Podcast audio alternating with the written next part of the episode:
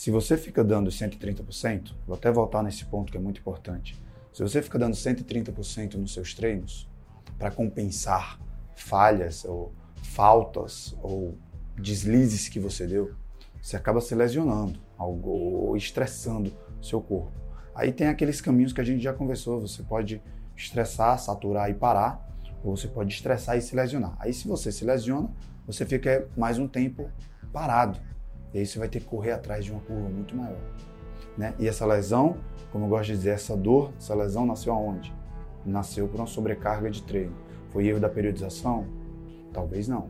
Talvez tenha sido erro seu, atleta, porque falta, é, vacila no descanso, vacila nos treinos e aí quer compensar, quer sobrecarregar para correr atrás de um prejuízo que você construiu esse prejuízo, né? E aí eu vou falar de coisas, ainda enquanto educador físico, é, você é para estar na fisioterapia, né? É para ir fazer o seu recovery, sua recuperação muscular.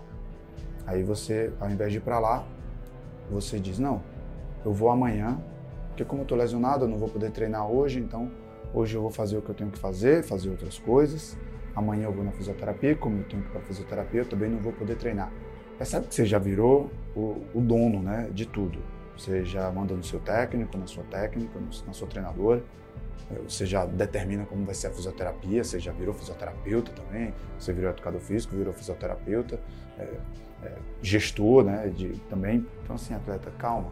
Ah, Timóteo, mas eu tenho faculdade, eu sou atleta universitário. Ok, cara, mas se coloca na posição de atleta, porque senão você não vai conseguir receber o feedback de pessoas que estão olhando para ti, querendo te apontar que você está no ciclo vicioso.